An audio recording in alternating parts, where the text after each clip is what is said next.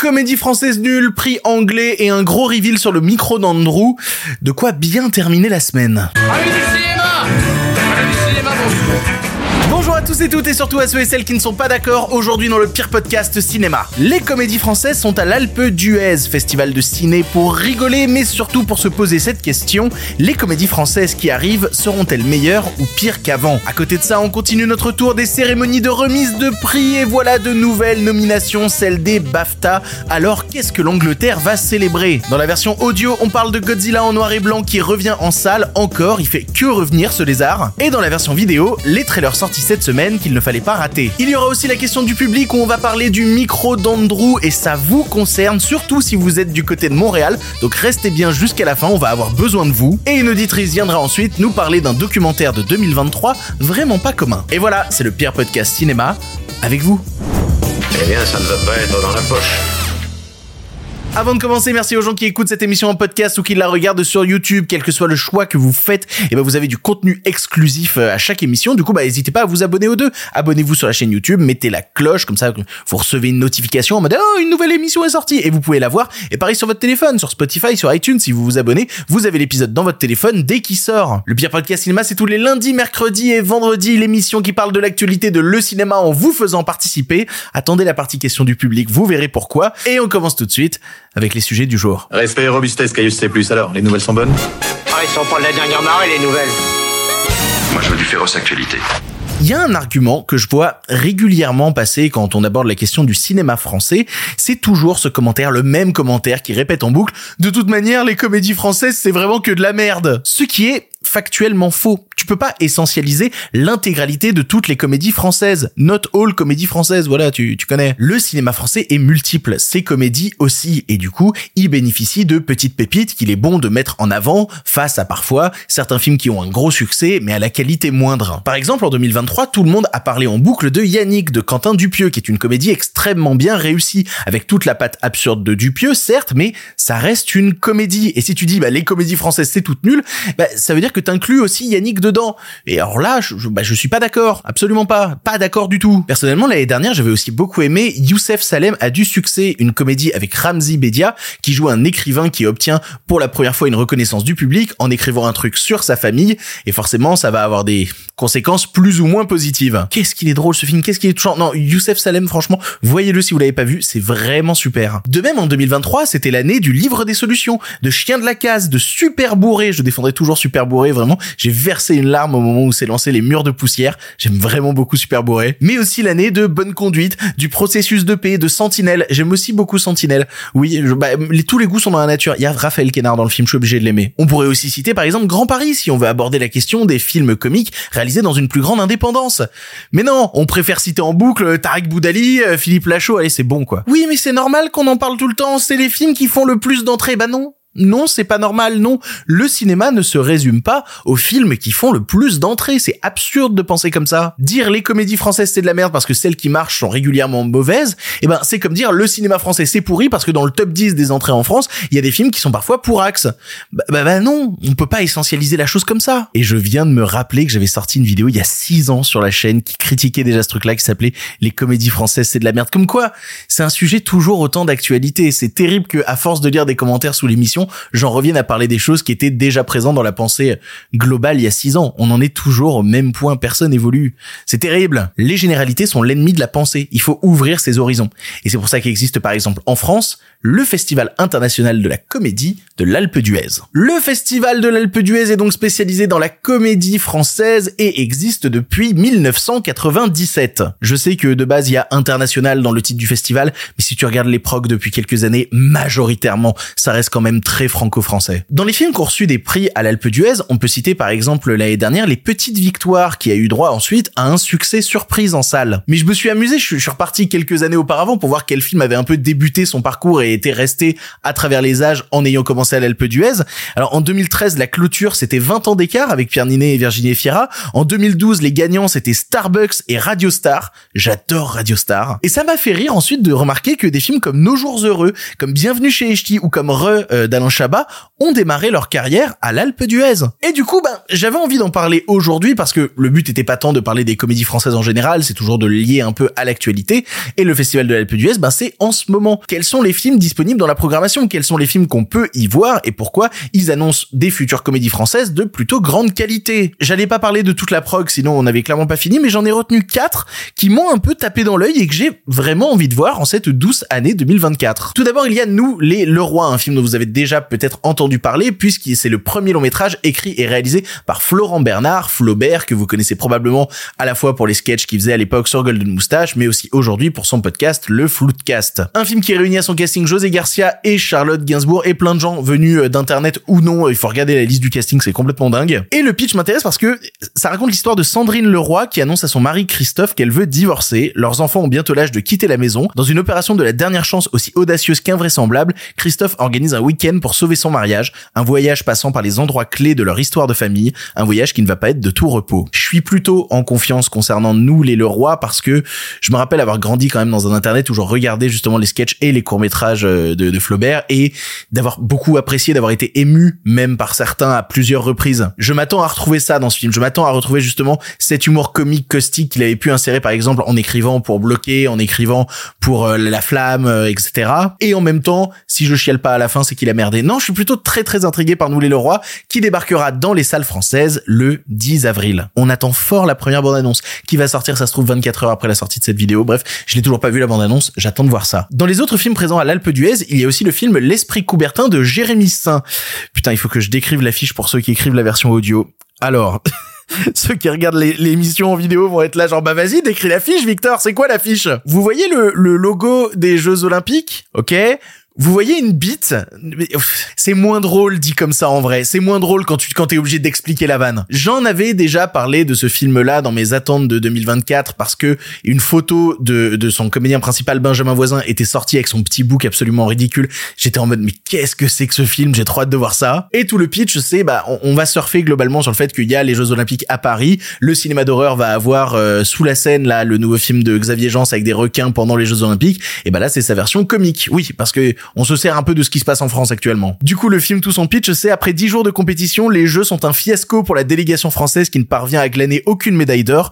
Tous les espoirs de titre reposent désormais sur Paul, tireur sportif d'exception, mais athlète immature et pas très malin. En vrai, avoir un Benjamin Voisin qui joue le type un peu goofy, il y a Emmanuel Berco aussi dans le film qui a l'air de lui en mettre plein à la gueule, en vrai, ça m'intéresse beaucoup. Je suis très intrigué par le long métrage. Comme je dis, il surfe sur ce qui va se passer en France, mais on peut en tirer des bons films. C'est pas forcément antinomique. Et il sortira sur le territoire français le 8 mai. Un autre film sélectionné à l'Alpe d'Huez qui m'intéresse beaucoup, ça s'appelle Heureux Gagnant et c'est réalisé par Maxime Govaret et Romain Choet. Déjà parce que c'est un film à sketch, un genre qui a un peu de mal à percer en France. Très régulièrement, les films à sketch se plantent un petit peu. C'est un film à sketch qui regroupe à son casting Fabrice Eboué, Audrey Lamy, Anouk Grimbert, Pauline Clément ou encore Samy ou Talbali. Déjà, moi, j'ai un problème, c'est que j'adore Fabrice Eboué. J'aime beaucoup Fabrice Eboué. Tout ce que fait Fabrice Eboué, que ce soit en tant que comédien ou en tant que réalisateur, sont des films qui m'intéressent beaucoup, qui me font énormément rire. Barbac, récemment, j'avais adoré. Moi, j'ai grandi en, en voyant Casse Départ. Qu'est-ce que c'était drôle, Casse Départ. Et là, tout le film, ça raconte l'histoire de gagnant au loto. En gros, je vous lis le pitch. Une chance sur 19 millions, plus de probabilité d'être frappé par une météorite que de gagner au loto. Pour nos heureux gagnants, le rêve va rapidement se transformer en cauchemar et leur vie va voler en éclats dans un spectaculaire feu d'artifice de comédie noire et de sensations fortes. Les premiers retours que j'ai eu passer sur le film parlent d'un film qui se veut un peu méchant, je suis pas étonné que Fabrice Eboué ait pu être saisi par un tel scénario et ça sortira en France le 13 mars. Dernière comédie que j'ai retenue dans la prog du festival de l'Alpe d'Huez, il y a Bis Repetita et oh, on a une bande annonce pour celui-là, petit extrait. Ah quiz Datif L'Oréal ou ablatif L'Oréal Là, on a juste rien compris. Hein. on a compris qu'on était des grosses merdes. Tout ça parce que vous avez la flemme de nous faire court. Bah, tu dis n'importe quoi. C'est-à-dire, vous avez jamais fait quoi Bis Repetita, c'est un film d'Émilie Noblet qui raconte l'histoire de Delphine, une prof de lettres désabusée, qui a un deal bien rodé avec ses élèves. En gros, il lui fiche la paix et elle, elle leur distribue des 19 sur 20. Mais la combine se retourne contre elle quand ses excellents résultats fictifs propulsent sa classe au championnat du monde de latin à Naples. Le casting a l'air plutôt marrant. Il y a Noé Milovski dans un second rôle. Il y a Louise Bourgoin, j'en parlais dans je sais plus quelle émission en disant qu'on voyait pas assez Louise Bourgoin au cinéma et je suis ravi de la voir dans ce film. Toute l'idée de cette prof qui va devoir tricher pour rattraper le fait qu'à la base elle voulait juste rien branler et que ses élèves la laissent tranquille. Et puis surtout ça a parlé des profs de lettres. Quelle catégorie de profs qui en branlent pas une.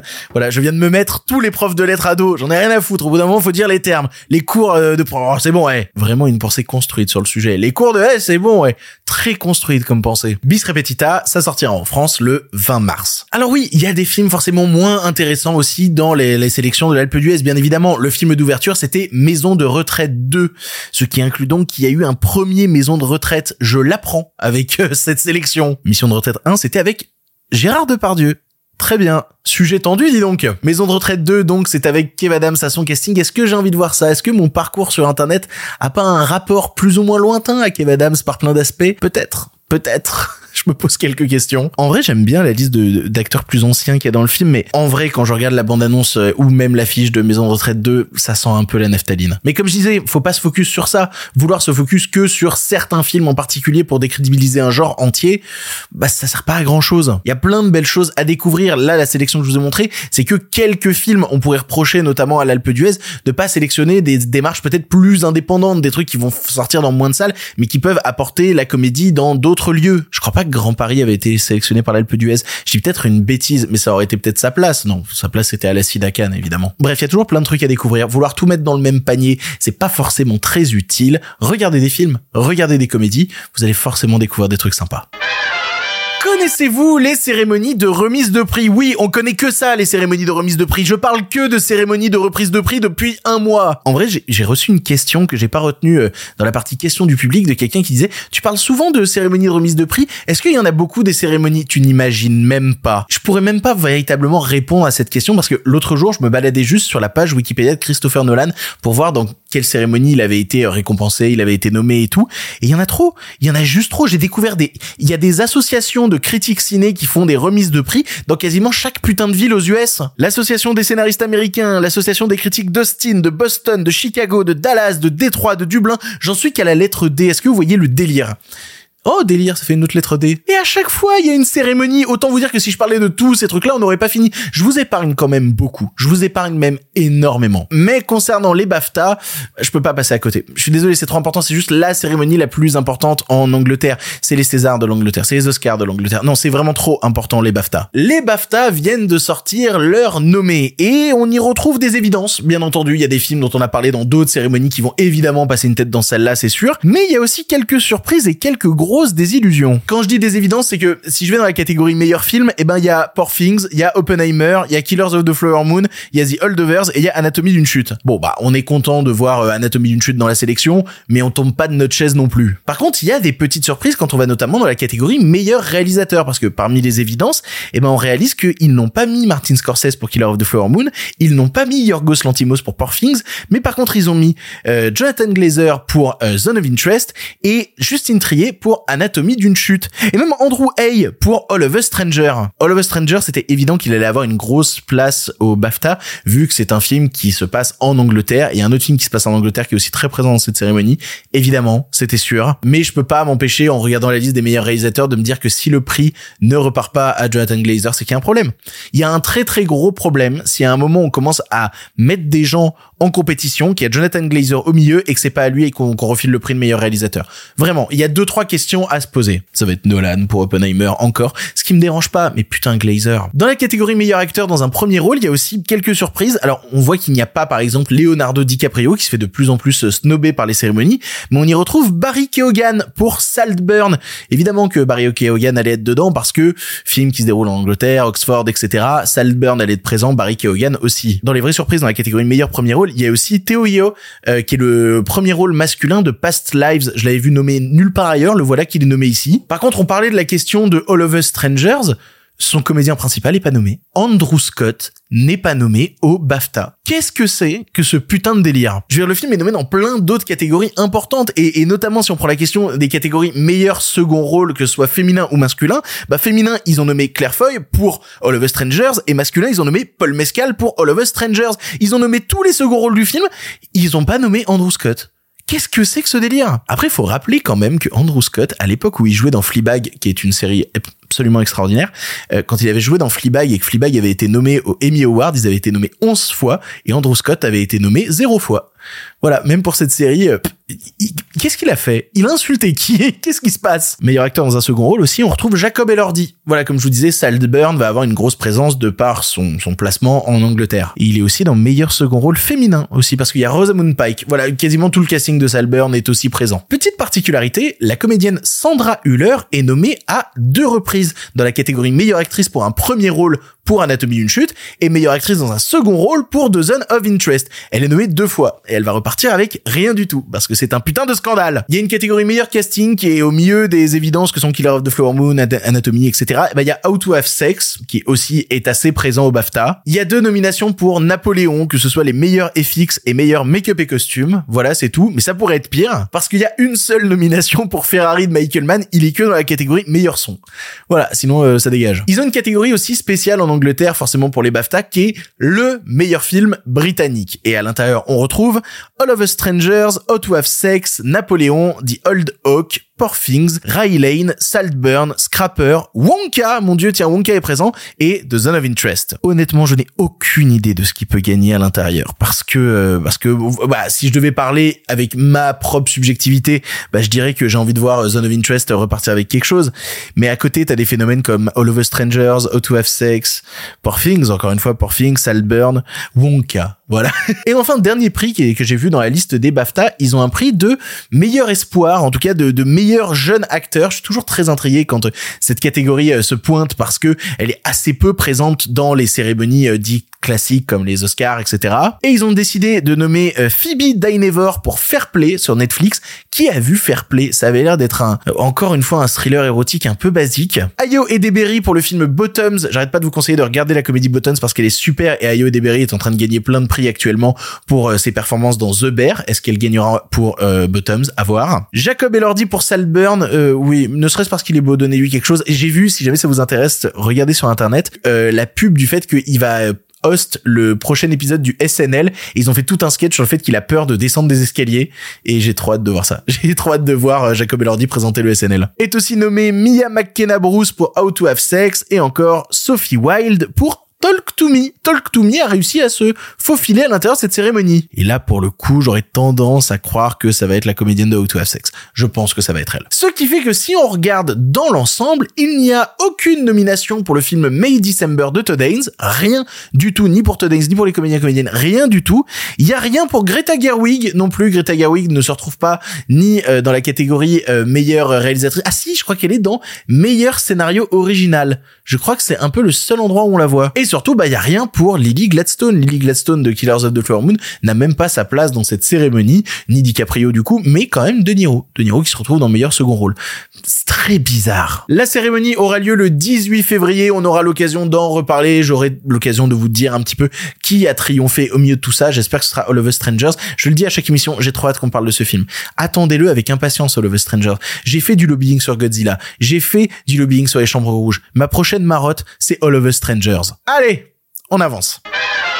Hey, si tu entends ça, c'est que tu écoutes la version audio de l'émission. En effet, dans la version vidéo, on est en train de parler des trailers de films qu'il ne fallait pas rater cette semaine. Mais nous, de notre côté, on va reparler encore une fois de Godzilla parce qu'on n'a jamais assez parlé du gros lézard dans cette émission. Je vous en ai vraiment beaucoup parlé de, Godzilla Minus One. J'ai pas arrêté de vous répéter à quel point c'était bien, notamment du fait qu'il allait ressortir en salle là et que c'était un peu le moment ou jamais de le voir au cinéma. Et d'ailleurs, je vois beaucoup de gens aller le voir qui font des stories Instagram où ils me taguent dessus. Merci beaucoup. Je peux pas partager toutes les stories concernant Godzilla Minus One, mais merci beaucoup de, m'avoir envoyé tout ça. Je vous rappelle d'ailleurs que si vous me suivez sur Letterboxd, euh, qui est un site où tu peux mettre les films que t'as vus, etc., etc., bah, j'écris des textes sur tous les vieux films Godzilla des années 60 et des années 70 que je suis en train de découvrir ou de redécouvrir.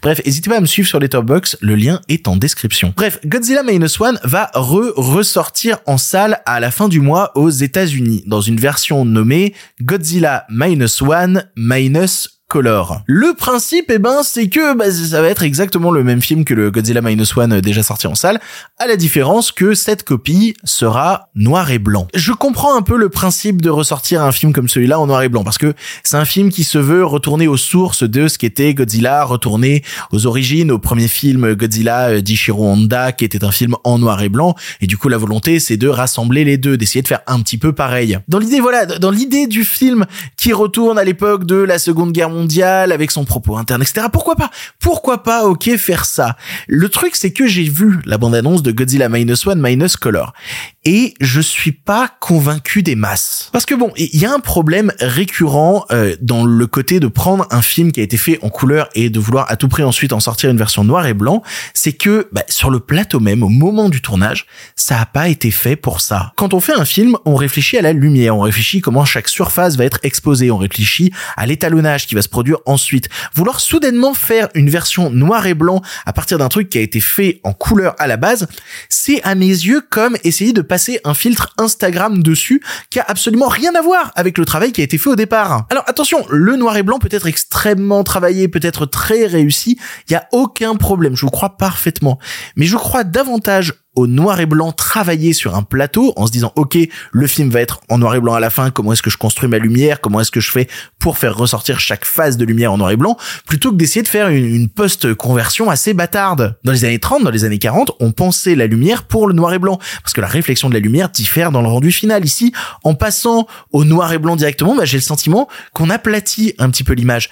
Et du coup bah, je, je suis pas très fan. Et c'est pas la première fois que je suis pas très fan. Je me rappelle à l'époque de la ressortie de, de Mad Max Fury Road qui était ressorti en version euh, black and chrome parce que George Miller avait été subjugué par le résultat test qu'avait fait un animateur en mode regarde j'ai passé cette scène en noir et blanc. Je suis désolé Mad Max Fury Road black and chrome je trouve ça assez fade surtout vu le travail des couleurs complètement fou dans l'original. Idem ils ont ressorti le film Logan le film sur Wolverine là en noir et blanc parce que en gros sur le plateau le réalisateur James Mangold prenait énormément de photos en argentique noir et blanc et il s'est dit ah ouais putain est-ce que le film en noir et blanc ça fonctionnerait pas mieux? Mais encore une fois je trouve le résultat beaucoup moins fort. À mes yeux ça perd du sens. Si vous voulez le truc le plus opportuniste pour moi, et pourtant on va parler de, mon réalisateur préféré, c'est le cas de la ressortie en noir et blanc de Parasite. J'ai vu la version noir et blanc de Parasite en salle, j'ai passé mon temps à questionner son intérêt. Est-ce que c'est pas ressorti en salle que pour faire plaisir au portefeuille du distributeur? À la limite, j'aime quand la ressortie d'un film en noir et blanc ou en semi-noir et blanc permet de raconter quelque chose. C'était le cas notamment d'un film du milieu des années 2000 de Park Chan-wook qui s'appelait Lady Vengeance, qui avait fait une version qui démarrait en couleur puis qui allait doucement euh, désaturer ses couleurs tout le film pour passer à une version noir et blanc à la fin parce que ça suivait le parcours émotionnel du personnage. Ça, allez, pourquoi pas? De la même manière, j'aime bien les démarches amateurs aussi, notamment ce qu'avait fait euh, le réalisateur Steven Soderbergh. Il avait un blog où il aimait bien réuploader des films en les tripatouillant un peu et il avait tripatouillé Les Aventuriers de l'Arche perdue de Steven Spielberg pour en faire une version noir et blanc sans son. Et je trouvais la démarche plutôt plutôt intéressante. Pareil, il y avait un gars sur internet qui avait fait une version euh, noir et blanc de Batman Returns parce que justement Batman Returns de Tim Burton s'inspirait beaucoup du cinéma expressionniste allemand. Il avait voulu faire la version muette euh, noir et blanc, juste euh, film expressionniste allemand Batman Returns. Je crois que la copie du film en question a disparu sur internet. Elle doit traîner quelque part sur un de mes disques durs. Il faudrait que je la retrouve. Je suis pas certain, mais je pense pouvoir la retrouver. Bref, Godzilla Minus One va ressortir sans couleur. Et le pire, c'est que je suis tellement con que je vais retourner le voir parce que je trouve le film extraordinaire. J'ai envie de voir ce que ça donne. Donc évidemment que je vais tenter d'aller d'aller le voir en salle en noir et blanc. Pourquoi pas? Je manquerai aucune occasion de revoir Godzilla Minus One en salle. Tous les prétextes sont bons pour revoir ce film en salle. Voilà. Allez, on avance. Les nouvelles n'étaient pas très fraîches, en effet.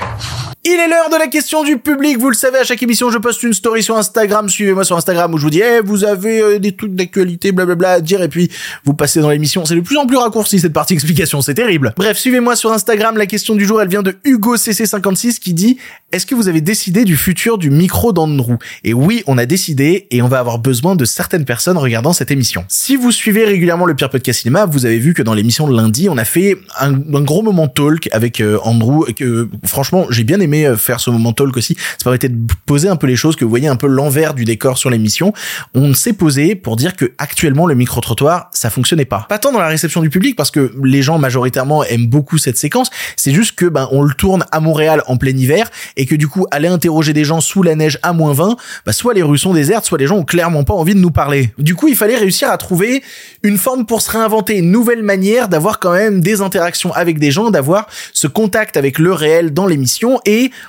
on va le faire de deux manières. La première, c'est qu'on va faire des reportages sur des sujets bien précis. Et d'ailleurs, le jour où sort cette émission-là, eh ben, on tourne notre premier reportage avec euh, Andrew. J'ai trop hâte de faire celui-là. Et on en a d'autres qui sont bookés dans les jours à venir. Donc, on va avoir des reportages plutôt intéressants qui devraient vous plaire sur des sujets liés à la fois au cinéma, au Québec, à, plein de choses, euh, au DVD. Voilà. On va tourner du contenu à balle pour que vous ayez quelque chose à vous mettre sous la dent. Mais on aimerait tourner un autre truc. Et ça, ça nécessite, ben, ben des gens avec qui discuter. On a lu les commentaires qui revenaient après euh, nos questions sur le micro. Et globalement il y avait quand même un, retour d'une certaine partie de la communauté qui disait faut pas perdre ce contact avec les gens de, de, la vraie vie entre guillemets ça veut rien dire les gens de la vraie vie mais faut pas perdre ce contact avec le réel le côté d'aller parler parfois à des néophytes et de leur poser des questions sur le cinéma. C'est un truc qu'il faut faut pas que ça se perde. Et du coup ok pas de souci. On va parler à des gens de la vraie vie. Et pour ça ben on a besoin de gens qui habitent soit au Québec, soit à Montréal. On va organiser un gros tournage qui se déroulera samedi prochain, le samedi 27, où on va faire des sortes de tables rondes à 4-5 personnes, à chaque fois présentées par Andrew, où les gens pourront discuter de cinéma ensemble. Ce sera évidemment filmé et enregistré. Le seul truc que vous avez à comprendre, c'est si vous êtes à Montréal ou dans le coin et que vous êtes dispo samedi prochain, eh ben venez, venez en fait. Tout ce que vous avez à faire, c'est répondre à un formulaire que j'ai mis en description de cette émission. Vous répondez au formulaire, puis après on va reprendre toutes les réponses de tout le monde, et puis on va faire un petit tri sur, ok, ben on pourrait créer telle combinaison de gens, ça pourrait être intéressant, etc., etc. Ça va permettre de créer de véritables interactions, de se partager des films, parce que oui, votre seule mission après avoir rempli le formulaire, c'est quand même d'amener un film, alors pas physiquement, hein, vous amenez pas le film, mais je veux dire de vous ramener en disant, ok, j'aimerais bien parler de tel film, soit que j'ai vu récemment, soit un ancien film dont on parle pas assez. Vous pouvez juste ramener un truc sur la table un sujet. N'ayez pas peur, soyez pas timide, les filles comme les gars, venez, venez parler de films, vous inquiétez pas. Moi, je serai juste à la partie technique à superviser. C'est Andrea qui viendra discuter avec vous avec sa légendaire bienveillance, sa légendaire tendresse, parce que oui, vous ne le savez pas, mais Andrew est quelqu'un d'extrêmement tendre. Je l'ai appelé par son vrai prénom, mon dieu. Ah, qu'est-ce que j'ai fait? Vous l'avez compris, si vous êtes de Montréal, si vous êtes dans le coin ou que vous pouvez venir à Montréal le 27, le samedi prochain, eh ben, venez, remplissez le formulaire, vous serez sélectionné, on vous enverra un mail avec un déroulé, avec toutes les explications. Vous inquiétez pas, tout se passera bien, ce sera une demi-heure, une heure de, de pure détente, de, de pur plaisir, de pur partage de cinéma avec vous. Parce que c'est aussi ça le pire podcast cinéma. Le truc que je dis à chaque fois avec vous, c'est pas pour rien. C'est qu'en vrai, il y a une sorte d'interaction qui se crée avec le temps. On va atteindre 80 émissions et j'ai l'impression que cette interaction, elle reste importante, qu'il faut la garder et si on peut la conserver dans cette partie-là, et eh ben go, let's go, ça peut être trop bien. Formulaire, vous venez, on parle cinéma et puis il y aura ça, il y aura des reportages, le micro d'Andrew va évoluer dans plein de choses et puis on reprendra aussi les micro-trottoirs plus tard. Il y aura plusieurs formats qui vont se succéder pour Andrew, des sortes d'émissions dans l'émission. Ce sera trop cool. Franchement, j'y crois. Franchement, ça peut être trop bien. J'attends de voir les réponses au formulaire. J'attends, j'attends les gens du Québec. Voilà, voilà. Allez, on avance. Pour le cinéma, monsieur Leblanc, pour le grand écran, pas pour la petite lucarne.